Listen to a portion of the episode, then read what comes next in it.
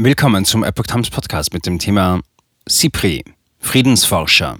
Atomwaffenarsenale dürften wieder wachsen. Ein Artikel von Epoch Times vom 13. Juni 2022. Experten warnen, der Rückgang beim globalen Bestand nuklearer Waffen seit dem Kalten Krieg sei beendet. Wird es bald wieder mehr Atomwaffen in der Welt geben? Das Stockholmer Friedensforschungsinstitut CIPRI geht davon aus, dass die Atomwaffenarsenale in der Welt als Folge derzeitiger Spannungen schon bald wieder größer werden. Trotz einer leichten Verringerung der Gesamtzahl nuklearer Sprengköpfe auf weltweit schätzungsweise 12.705 rechnen die Friedensforscher in ihrem Jahresbericht damit, dass diese Zahl im Laufe des kommenden Jahrzehnts vermutlich wieder wachsen wird.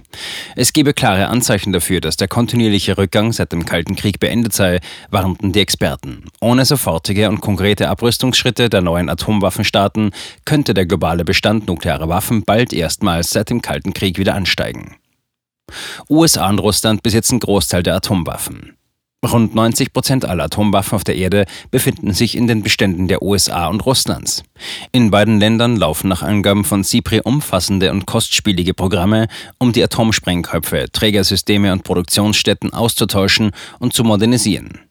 Gleiches gilt für die weiteren Atomwaffenstaaten, zu denen CIPRI zufolge Großbritannien, Frankreich, China, Indien, Pakistan, Israel und Nordkorea zählen. Sie haben demnach zuletzt allesamt neue Waffensysteme entwickelt oder stationiert oder dies zumindest angekündigt.